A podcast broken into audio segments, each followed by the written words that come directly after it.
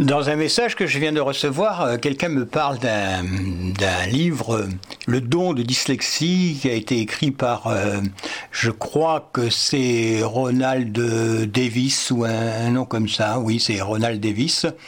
et ça m'a rappelé que j'avais assisté il y a plusieurs années à, une de ses conférences, euh, parce que c'est un homme qui euh, dit que la dyslexie est presque un don, qu'on retrouve beaucoup de génie parmi les dyslexiques.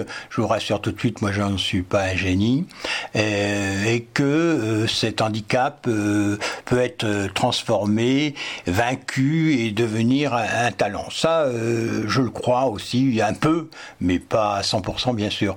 Mais pourquoi je, vous parle de, ce livre? Ben, Parce que ce qui avait été intéressant dans cette conférence, c'est que euh, tout le monde avait écouté cet homme avec euh, intérêt, euh, parce que c'est, comme toujours, les Américains, c'était très positif.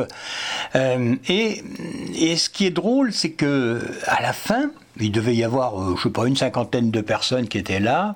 Quand Ronald Davis a terminé son speech, et, les gens entre eux disaient, et c'est ça qui m'a énormément surpris, mais je crois bien que je suis un peu dyslexique et chacun essayait de trouver, euh, vous voyez, cet handicap en lui-même. Alors, oui, la force de cet homme, euh, de l'orateur, puisqu'il il avait donné envie à tout le monde d'être dyslexique.